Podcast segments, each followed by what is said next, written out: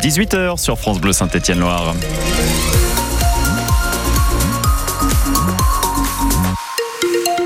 Les infos à 18h et le pire est-il en train d'être évité sur l'île de la Réunion? La Réunion touchée par le cyclone Bellal avec des vents à plus de 200 km heure. Le parcours de ce cyclone pourrait être moins cataclysmique que prévu. C'est ce qu'affirment les autorités.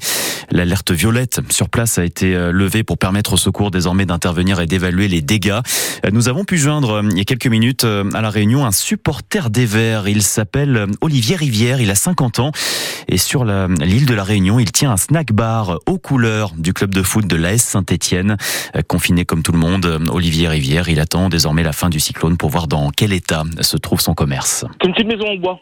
C'est une maison créole, une ancienne maison créole en bois. Donc, euh, vous savez, c'est des maisons que, ben, après, des fois, on peut, avoir des infiltrations d'eau, on peut avoir un petit peu de tout. Donc, euh, là, pour le moment, je ne sais pas encore. Comme je ne peux pas bouger pour le moment parce que j'habite pas sur place, à, côté du bar, j'ai un client, moi, qui est juste à côté. Il m'a dit que ça va pour l'instant, il n'y a pas eu de dégâts. Je l'espère. J'attends la, levée de l'aléa rouge demain matin pour pouvoir euh, contrôler s'il n'y a pas, ben, s'il n'y a pas eu trop de dégâts.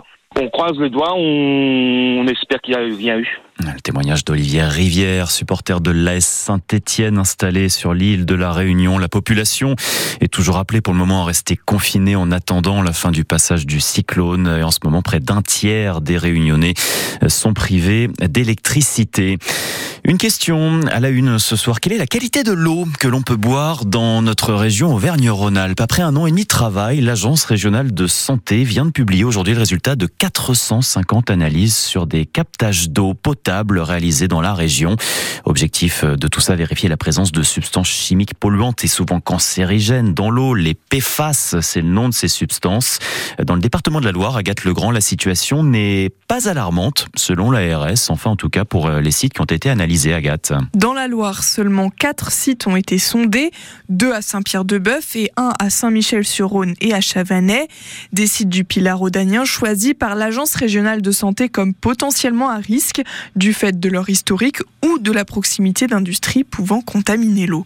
Entre août 2022 et décembre 2023, plusieurs relevés ont été effectués. Au début, la présence de PFAS était inférieure au seuil d'alerte, mais lors du dernier relevé pour les deux sites de Saint-Pierre de Bœuf, le taux est supérieur à la limite, 0,1 et 0,2%. Pour l'instant, rien d'alarmant, mais les deux sites sont étroitement surveillés par l'ARS. S'il s'avère que le taux de PFAS ne baisse pas, alors il faudra agir. Trois solutions existent. Le filtrage par charbon actif, la suppression du captage problématique ou encore la dilution de l'eau contaminée dans d'autres captages pour faire baisser le taux de PFAS. La précision d'Agathe Legrand pour France Bleu test à l'échelle de notre région. Il s'applique en ce moment avant l'application concrète d'une obligation pour surveiller ces substances en Europe, mise en place normalement d'ici janvier 2026. Le pizzaiolo mafieux de Saint-Etienne va-t-il partir pour l'Italie? C'est demain, mardi, que la Cour de cassation doit normalement rendre sa décision sur la demande d'extradition d'Edgardo Greco, membre présumé de la mafia calabraise, condamné à perpétuité pour deux meurtres en Italie. Greco avait été arrêté en février dernier à Saint-Etienne, où il était devenu pizzaiolo sous une fausse identité. Depuis son arrestation, l'Italie réclame son extradition.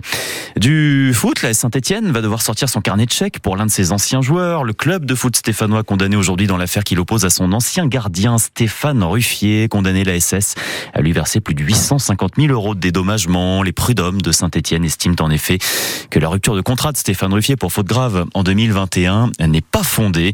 On va y revenir dans un instant dans votre émission Foot 100% Synthé. L'avocate de Stéphane Ruffier, maître Dorothée Bizaccia Bernstein sera avec nous pour réagir à ce jugement. Dans 100% synthé, on va parler mercato, aussi avec du mouvement dans le sens des départs. C'est officiel depuis ce midi. Gaëtan Charbonnier quitte les Verts. L'attaquant s'engage à Bastia, autre club de Ligue 2. Charbonnier sera resté un an à Saint-Etienne. Il n'entrait pas dans les plans du nouvel entraîneur de la SS, Olivier Dalloglio. Du tennis avec une grosse performance ce matin pour Hugo Grenier. Le Montbrisonnais s'est qualifié pour le deuxième tour de l'Open d'Australie, 178e mondial. Hugo Grenier a battu en 5-7 un autre Français, Alexandre Muller, 73e au classement ATP. Et un gros morceau attend mercredi au deuxième tour. Hugo Grenier l'affrontera le Canadien Félix Auger-Aliassime, 30 mondial. Et puis, euh, bah, c'est du sport en quelque sorte. Le record du monde de la plus grande raclette va-t-il être battu chez nous, à Saint-Etienne En tout cas, on semble s'y diriger. 1700 personnes attendues à la base le 17 mars prochain pour le battre, ce record. Et il y en aura sans doute plus. Euh, l'humoriste euh, Stéphanois Chicondi est à l'origine de ce projet de record. Il annonce en effet aujourd'hui que 300 places supplémentaires vont être mises en vente lundi prochain pour y participer. Euh, 2000 personnes pourront donc tenter de battre ce record du monde de la plus grosse raclette au Parc Expo de Saint-Étienne.